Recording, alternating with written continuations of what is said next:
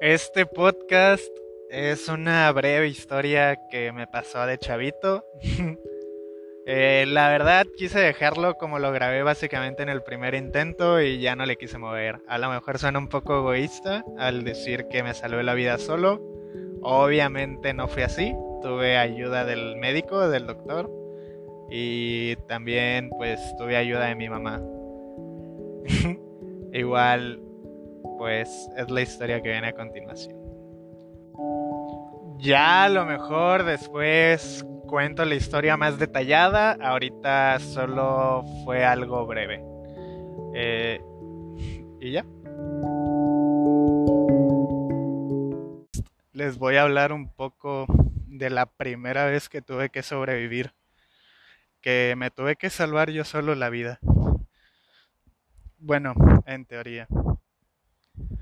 Eh, cuando yo tenía alrededor de 7 años, me encontraba en la casa de, mi madre aprendiendo a dibujar. Eh, en la escuela me lo habían dejado, mm, pues no era realmente tarea, pero pues teníamos curiosidad de, de cómo aprender. En la casa cuando yo estaba aprendiendo a dibujar, en la mesa en la que estaba, era una mesa circular de cristal. Eh, sentados en la mesa estaba una tía, mi hermano y una prima. Y pues por último estaba yo. En la mesa, pues ellos tres estaban recargados. Nada más faltaba yo por, por recargarme para poder apoyarme bien y dibujar. Pero en el momento en el que yo decidí recargarme en la mesa, la mesa no pudo con, con tanto peso, a pesar de que pues yo era delgado, mi hermano y mi prima también. Nada, mi tía era un poco fuertecita, entonces por eso no, no aguantó, bueno, no aguantó por el peso de todos.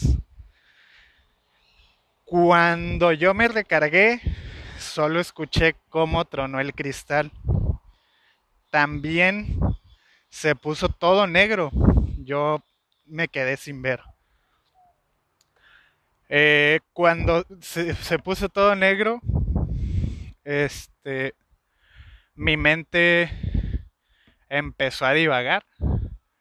Eh, vi toda mi vida pasar. En mi mente fueron como siete minutos, pero en vida real solo fueron segundos. Cuando terminé de ver toda mi vida, se volvió a poner todo negro. Cuando se puso todo negro logré abrir mis ojos.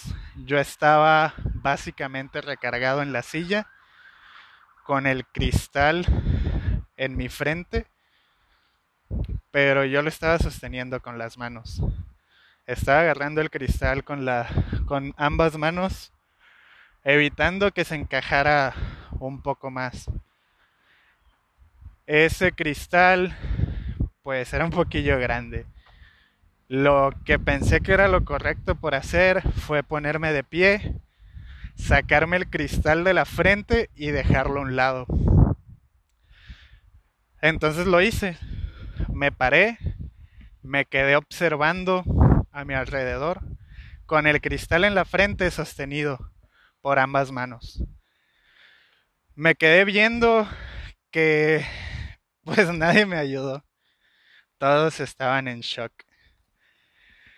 Pues no los culpo, la verdad es que ver a un niño tan pequeño con un cristal en la frente yo creo que sí debería de ser un poco traumático. Procedí a yo quitarme el propio vidrio. Lo dejé a un lado, ni siquiera pasó por mi mente aventarlo.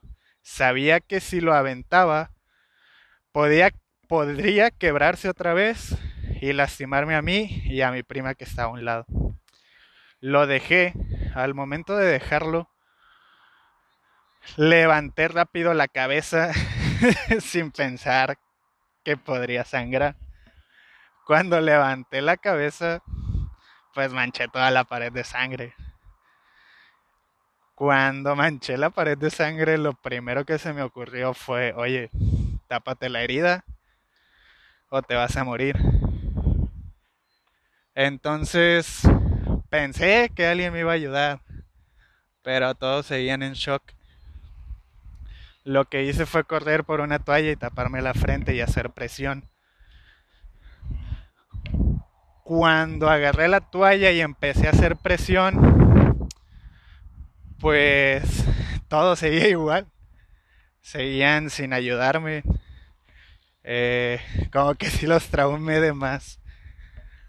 Pensé que me tenía que acostar para así pues la hemorragia parar. Entonces, pues eso hice. Me acosté en un sillón, me tapé la frente con la toalla y pues esperé a ver si me ayudaban. Todos seguían gritando y llorando, pero nadie se movilizaba. Entonces pasó por mi mente que empezara a gritar que me iba a morir a ver si alguien me ayudaba. Lo comencé a hacer, pero pues al parecer todavía no despertaban. Entonces, pues mi madre llegó de la nada y ya me ayudó a, a conseguir ayuda. Fuimos al doctor y pues ahí me explicaron cómo me había ayudado todo lo que había hecho para pues mantenerme en vida. Ese día mi madre se salió, pues no aguantó el dolor de ver a su hijo pues con tanta sangre, me imagino. Ella cuando salió, yo le pregunté al doctor varias cosas. El doctor me cosió la frente, pero pues yo tenía algunas dudillas. El doctor me las resolvió y, y me dijo que los puntos que tenía por adentro eventualmente se iban a, a reventar. La neta pasó mucho tiempo mucho, mucho tiempo antes de que, de que se reventaran. Eh, pasaron, diría yo, más de, de 15 años. Tal vez suene algo exagerado, pero, pero como que sí fueron muy buenos puntos al Chile. No sé cómo contar esta historia, pero pues a la mera fue algo interesante.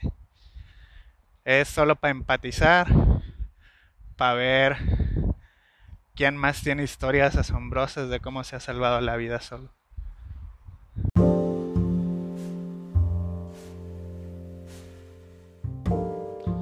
Sé que la historia no quedó muy bien detallada, que tiene varios sesgos de información, pero igual nadie me conoce, así que creo que son un poquito irrelevantes por el momento.